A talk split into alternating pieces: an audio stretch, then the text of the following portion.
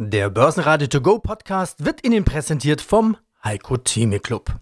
Werden Sie Mitglied im Heiko Theme Club. heiko-theme.de Der Börsenpodcast. Börsenradio Network AG. Das Börsenradio. Marktbericht. Im Börsenradiostudio Andreas Groß gemeinsam mit Peter Heinrich und Sebastian Leben. Vieles ist in diesem Jahr anders, doch die US-Notenbank Fed bleibt sich treu. Die Geldpolitik ist ja schon ultralocker, doch es geht noch lockerer. Auf dem virtuellen Notenbanker-Treffen in Jackson Hole hebt Fed-Chef Jerome Powell das durchschnittliche Inflationsziel auf 2%. Bei Bedarf kann es auch leicht überschritten werden. Die Zinsen bleiben niedrig, die Fed kauft weiter Anleihen. Man will lieber den Arbeitsmarkt im Auge behalten als die Inflation. Also genau das, was die Anleger hören wollen. Geld bleibt billig. Trotzdem, weil auch der Euro anzieht, ist das wieder schlecht für den Export. Und die Folge, der DAX bleibt zwar leicht im Minus, angesichts der Corona-Situation, aber bei außergewöhnlich hohem Niveau von etwa 13.100 Punkten. Sie hören heute im Marktbericht zu den Zahlen die Vorstände der Viana Insurance Group, dem Ölfeldausrüster Schöller Blackmon Oilfield, dem Immobilienunternehmen CR Immo, Frankotyp Postalia und Marinomed, die mit einem Nasenspray gegen Corona punkten. Außerdem Devisenexperte Ulrich Leuchtmann von der Commerzbank zu Gold, Bitcoin und der Dollarschwäche. Alle Interviews hören Sie außerdem in voller Länge auf börsenradio.de und in der Börsenradio-App. Guten Tag, mein Name ist Thomas Winkel, ich bin der CEO der UBM Development und wir entwickeln Immobilien für Europas Metropolen.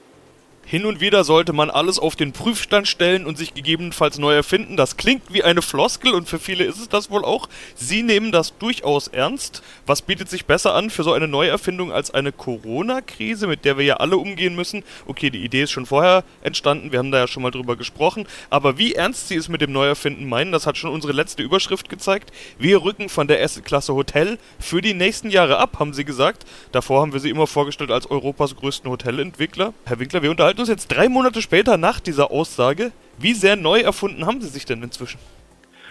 Gut, ich relativiere es immer, indem ich sage, ein Stück weit, aber es ist ein ganzes Stück weit, was auch darauf zurückzuführen ist, dass wir glauben, dass die Immobilienbranche insgesamt ja, an einem Wendepunkt steht und es ist sich anpassen oder untergehen, wie bei den Dinosauriern.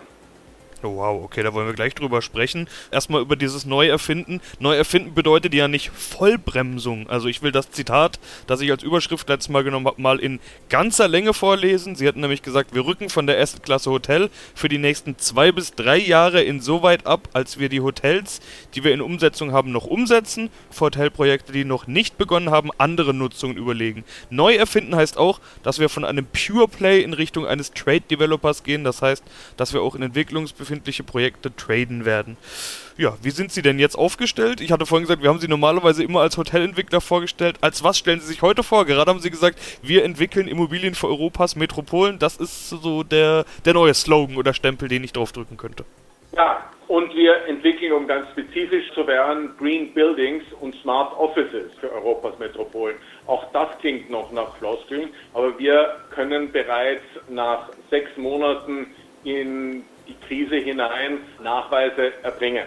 So haben wir in Wien in einem Wohnprojekt eines der sieben Mehrfamilienhäuser in Holzbauweise entwickelt, um wirklich festzustellen, wo die Unterschiede und die Vor- und Nachteile liegen und sind im Moment auch dabei, uns zu überlegen, wie wir das weiter ausdehnen können.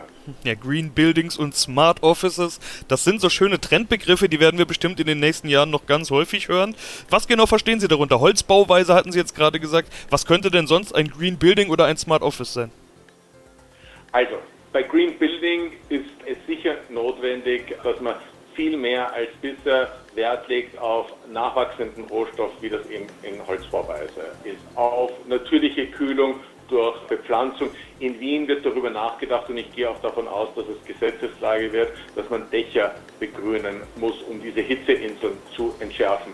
Wir müssen uns neue Mobilitätskonzepte überlegen, die weit über das hinausgehen, dass man größere Radräume und weniger Garagenplätze zur Verfügung stellt. Und wir müssen uns diesem Konzept wirklich widmen und nicht eben in Starkworten verhaftet bleiben, was so schön auf Neudeutsch Cradle to Cradle heißt, also diesem vollen Lebenszyklusmanagement uns widmen.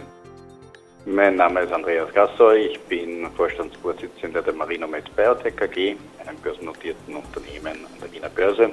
Das heißt jetzt für mich als, als Laien, Sie sind sowohl der Spezialist für die Behandlung dieser Lungenkrankheit ähm, Covid-19, der, der als Virus SARS-CoV-2 ausgelöst werden kann, als auch Spezialist, so verstehe ich das, für jemanden, der die Ausbreitung dieses äh, SARS-CoV-2-Virus verhindert. Ja, das liegt auch an, an, der physikalischen Natur der Sache in unserem Produkt. Wenn man sich das vorstellt, die Karakelose ist sowas wie ein, ein virusblockierendes Mittel, das einfach an den Viren klebt und damit verhindert, dass sie weiter infektiös sein können. Und das konnte nun erstmals auch in einer Klinik gezeigt werden und das ist doch für uns natürlich eine, eine sehr schöne Sache, weil wir das, was wir immer schon vermutet haben, nun auch jetzt mit Daten belegen können. Und das ist eine, einfach eine andere Kategorie. Mhm. Wie belastbar ist das? Wenn Sie sagen, das war in einer Klinik, ich habe das verstanden, das ist Klinikpersonal, äh, was da diesen Test mitgemacht hat. Es ist ja keine reine klinische Studie, die letztendlich auch dann insofern belastbar ist, dass es eine Doppelblindstudie wäre und äh, ein entsprechendes Studiendesign dann hat. Es sind erste ernstzunehmende vielleicht sogar signifikante Hinweise darauf? Die Hinweise sind jedenfalls signifikant. Ist sowohl uns als auch den Kollegen in Argentinien klar, dass das einer weiteren Testung bedarf. Deswegen haben die sofort nach Feststellen dieser Ergebnisse begonnen, eine weitere Studie zu machen. Diesmal, und die läuft bereits in Buenos Aires, diesmal mit 400 Teilnehmern, doppelblind, placebo-kontrolliert, randomisiert. Das heißt also weder der Arzt noch der Patient wissen, was da jemand kriegt und, und im Endeffekt das gleiche Design wie bei der Studie, wie ich gerade zitiert habe, also normale Schutzausrüstung in den Spitälern plus zusätzlich fünfmal am Tag das Nadelspray. Mangels vermuteter Wirksamkeit von diesem Parasitenmittel lassen sie das jetzt auch weg. Also sie, die Forscher gehen davon aus, dass die Wirkung eigentlich von der Karakelose, also von, von unserem Produkt kommt und wollen das jetzt auch in dieser großen Studie testen. Das Tolle dabei bei diesem Produkt ist, dass es einfach bereits zur Verfügung steht. Gibt es ja schon auch im Handel, ist auch zugelassen. Was noch nicht zugelassen ist, ist das Verkleben wirklich gegen das neue Coronavirus. Aber prinzipiell kann der, der Konsument draußen auf der Straße dieses Produkt in einer Apotheke erwerben. Wann rechnen Sie mit dem Ergebnis dieser großen, relativ großen und randomisierten Doppelblindstudie? Die äh, Forscher rechnen im Oktober mit Ergebnissen, also ausreichend noch vor dem Peak unserer Wintersaison. Geschrieben haben sie, äh, ein Datum bekannt gegeben haben sie den 30. Oktober für Komplettierung der Studie. Nachdem das ein relativ einfacher Endpunkt ist, bei der Studie kann eine Corona-Infektion nachgewiesen werden, ja oder nein. Das ist im Wesentlichen die einzige Frage, die da noch behandelt wird in der Studie. Dauert auch die Auswertung nicht sehr lange. Schönen guten Tag, mein Name ist Gerald Krohmann ich bin Vorstandsvorsitzender der Schiller Blackman Oilfield Equipment AG. Sie sprechen in Ihrer Presseaussendung von einem Zyklustief. Wie lange dauert denn dieser Zyklus jetzt Ihren Planungen? Wann wird der Ölmarkt wieder normal sein? Ich poliere meine Glaskugel täglich, aber ich habe da kein genaues Datum für Sie. Es hängt von vielen Dingen ab, die wir nicht beeinflussen können. Natürlich, nachdem die Krise Covid-19 getrieben ist, hängt es natürlich sehr stark davon ab, was jetzt noch passiert. Gibt es einen zweiten globalen Lockdown oder nicht? Ich hoffe persönlich nicht. Wann gibt es einen Impfstoff, der so weit verbreitet verfügbar ist? Und wann kehrt dann wieder Normalität ein? Ich persönlich rechne damit, dass es passieren wird. Ich hoffe, dass es irgendwann 2021, vielleicht sogar schon zu Beginn 2021 passiert. Was wir momentan sehen, und das ist vielleicht auch interessant ist, Wir hatten in den letzten Monaten den stärksten Rückgang im RIC-Count. RIC-Count ist die Anzahl der aktiven Bohrtürme global gesehen, in einer Vehemenz wie es äh, vorher und einer Tiefpunkt, den wir vorher noch nie gesehen hatten. Aber in den letzten Wochen ist hier eine Bodenbildung entstanden und in den letzten Tagen ist der RIC-Count sogar wieder leicht draufgegangen. Ich hoffe, dass es nachhaltig ist, aber garantieren kann das niemand. Nachdem wir es nicht wissen, und jetzt komme ich wieder auf die Cash-Situation zurück, die ist eine Situation, die von Unsicherheit geprägt ist, natürlich besonders wichtig ist, haben wir uns doch mit sehr gutem Cash-Management und mit neuen Cash ausgestattet. Dann sprechen wir jetzt über die Liquidität. Also die Liquidität die ist abgeschmolzen, leicht abgeschmolzen, ungefähr 10 Prozent von 265 auf 245 Millionen. Jetzt eine Verständnisfrage von meiner Seite. Sie haben, so schreiben Sie vorsorglich, Finanzmittel in Höhe von 78 Millionen aufgenommen. Muss ich die mhm. jetzt gedanklich abziehen von den 245, um einen Eindruck vom tatsächlichen Abfluss zu bekommen? Also nicht 20, sondern knapp 100 Millionen? Nein, die Liquidität ist nicht abgeschmolzen.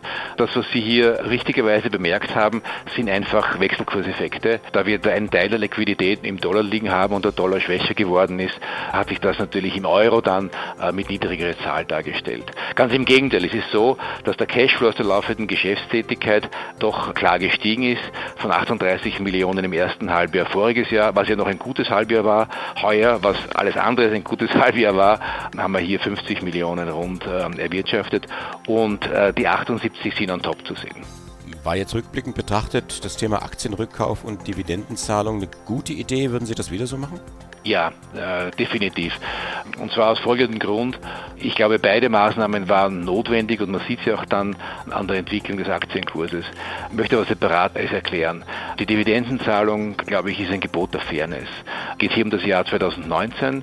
Die Schiller Blackman hat äh, keinen einzigen Pfennig an staatlicher Unterstützung in Anspruch genommen. Ganz im Gegenteil, wir werden heuer rund 10 Millionen an Steuern an den österreichischen Staat abliefern. Also dadurch ist es legitim, die Dividende auszubezahlen. Sie dürfen nicht vergessen, dass für ein gutes Geschäftsjahr die Aktionäre doch irgendwo äh, eine Erwartungshaltung und ein Anrecht haben, auch da zu partizipieren. Wir haben voriges Jahr auch den Mitarbeitern weltweit äh, Boni ausbezahlt, das ist ganz normal. Und da rede ich jetzt nicht von den Vorstandsboni, sondern da rede ich von den Boni für, für die Leute an der Maschine und hier äh, das gute Ergebnis honoriert. Warum soll der Aktionär da durch den Lattenrost fallen? Was das Rückkaufprogramm betrifft, haben wir das sehr dosiert vorgenommen, aber die Aktie ist einfach am Markt komplett unterbewertet gewesen. Es war unser Enterprise Value niedriger als der Book Value und wir haben hier dem Markt Vertrauen signalisiert, Vertrauen in die eigene Aktie. Wir hatten im Tiefpunkt einen Kurs von 17, das ist ein historisches Tief, das eigentlich vor einiger Zeit unvorstellbar gewesen wäre.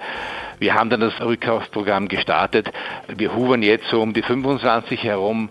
Das ist immer noch ein niedriger Wert, aber ist zumindest nicht unterhalb des Buchwerts.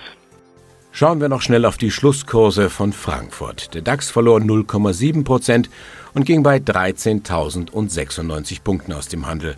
Auch der MDAX verliert 0,7 Prozent, hier der Schlusskurs 27.674 Punkte. Der ATX in Österreich gibt 0,9 Prozent nach, Schlusskurs 2228 Punkte und der Schweizer Leitindex SMI 0,7 Prozent minus 10.240 Punkte. Top im DAX waren MTU mit 2,8 Prozent, dahinter mit reichlich Abstand Volkswagen und Bayersdorf. Bayer und Infineon waren am DAX-Ende und Zahlen kamen heute von DAX-Neuling Delivery Hero, ein Verlust von fast einer halben Milliarde Euro. Wachstum geht also vor Ertrag. Mal sehen, wie lange. Der Kurs wie die Zahlen von Delivery Hero und deren Logo, tiefrot, minus 4,7 Prozent. Rüdiger Andreas Günther, CEO und CFO von Franco Typostalia. Guten Tag. Beim letzten Mal hatten wir über den angeblichen Machtkampf bei Ihnen gesprochen. Da ging es um Großaktionär Rolf Elgeti, einen Aufhebungsvertrag für Sie und die Frage, ob wir beim nächsten Mal überhaupt wieder miteinander sprechen oder ich mit jemand anders spreche. Offenbar habe ich Sie ja gerade wieder im Interview. Wie ist das zu deuten? Haben Sie den Machtkampf gewonnen? Gab es vielleicht gar keinen oder ist man sich vielleicht ganz anders einig geworden? Die Hauptversammlung hätte ja so eine Art Showdown werden können, aber die wurde ja kürzlich verschoben von August auf September. Sehr martialische Worte, Lehm. Nein, wir haben uns auf die Fortsetzung unseres Transformationsprozesses gekümmert und uns darauf konzentriert. Zudem kam ja noch eine andere Überraschung auf uns zu, das ist Corona gewesen. Und ich glaube, da war es dringend notwendig, von Seiten des Managements aus diese Firma FB, die so viel Potenzial hat, auch durch diese raue Zeiten von Corona zu steuern. Das ist uns ganz gut gelungen und insofern haben wir uns darauf konzentriert. Die beiden Großaktionäre gibt es nach wie vor. Ich glaube, dass sie auch kritisch weiterhin unser Wirken, mein Wirken begleiten.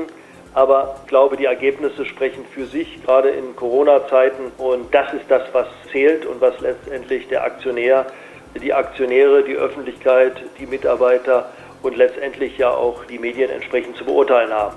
Noch genauer nachfragen könnte man dann eben auf der Hauptversammlung. Ursprünglich war da ja sogar Juni angedacht, dann August, jetzt wird September. Warum wurde nochmal verschoben?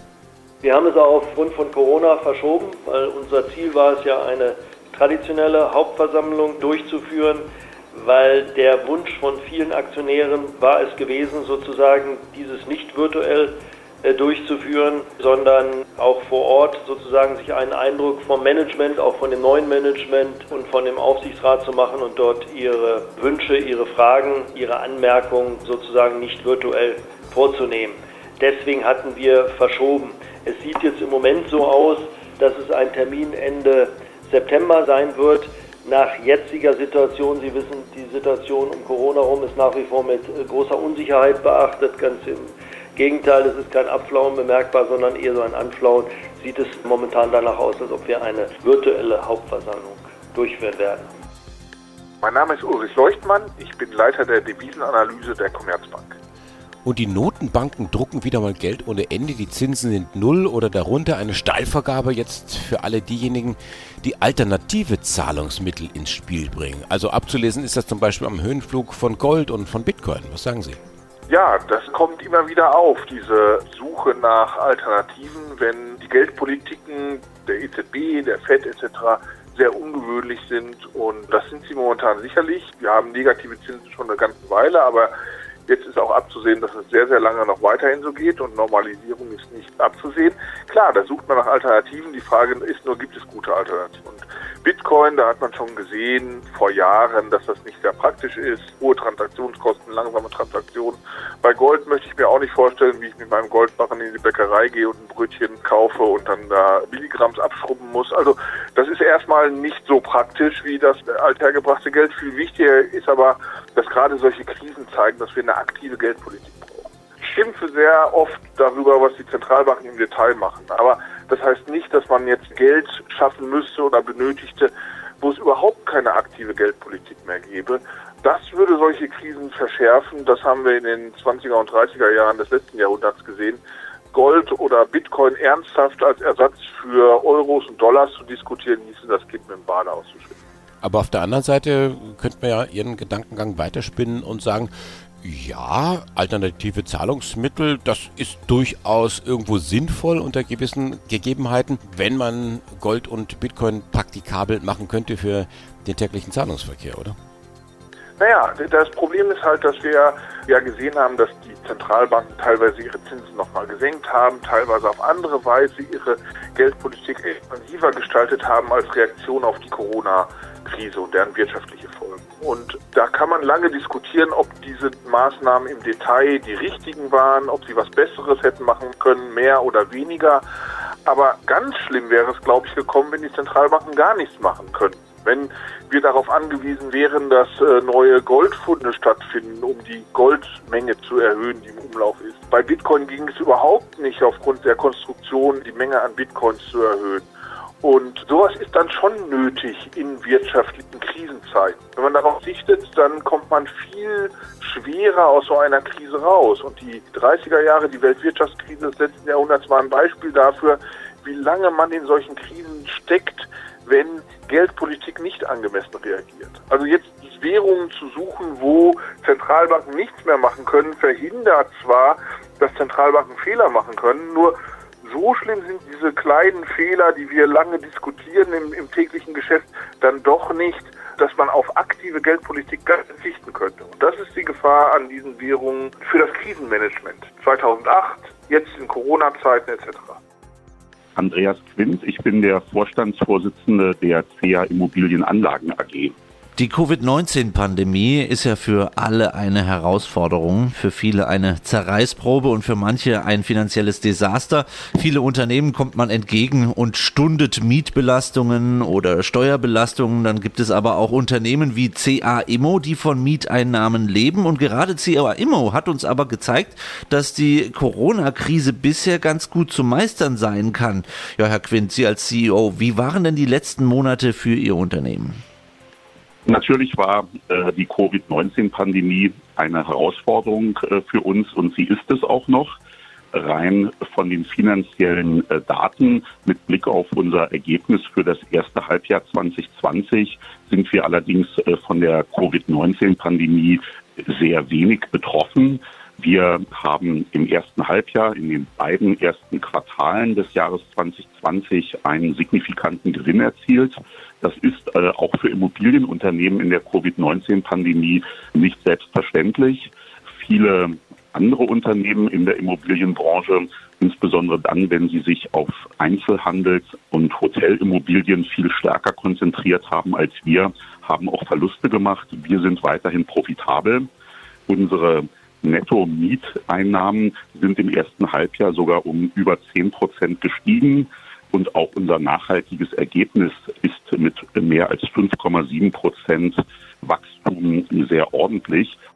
Diane Hirner, ich bin der Finanzvorstand von der Vienna Insurance Group und wir wollen über ihre Halbjahreszahlen sprechen. Schon zu Q1 gab es ein Interview und dort hieß es, dass sie nach dem eigentlich guten Q1 jetzt in Q2 die Corona-Auswirkungen erwarten. Bei Ihnen gibt es ja viele Kennzahlen, die man besprechen könnte und auch ganz viele Stellen, an denen eine solche Pandemie wirken könnte. Bevor wir da jetzt genauer in die Zahlen einsteigen, erstmal ganz generell, wie sehr haben Sie denn die Covid-19-Pandemie in Q2 zu spüren bekommen?